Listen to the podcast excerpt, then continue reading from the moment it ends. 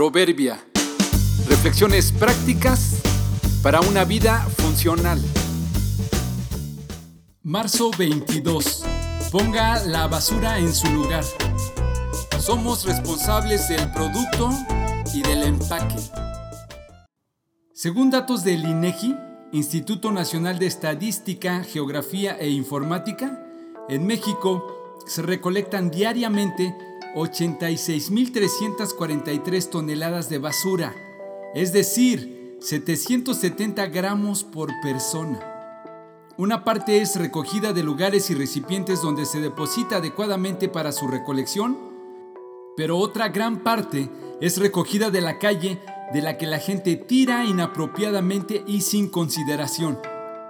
En esencia podríamos decir que cada basura que se arroja en la vía pública o en lugares inadecuados es un acto de irresponsabilidad, no solo por la contaminación que genera y las consecuencias que provocará, es una acción irresponsable porque la persona que la desecha no alcanzó a entender que debe responsabilizarse no solo de la parte buena y positiva de un producto, sino también de los desechos o subproductos que eso genera.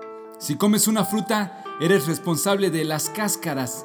Si compras un producto empaquetado, disfrutas el contenido y te responsabilizas del empaque.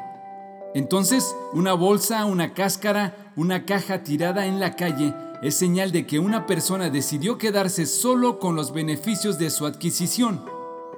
No debe comerse solamente los gajos de una naranja y tirar al piso la cáscara.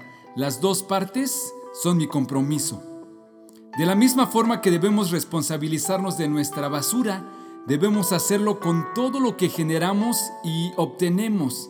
Si organizamos una fiesta en la casa, tendremos derecho a disfrutar de la comida, pero somos responsables de recoger y limpiar al final. Si hacemos una reparación, debemos limpiar el tiradero. Si tenemos un auto, somos responsables de la contaminación que provoca.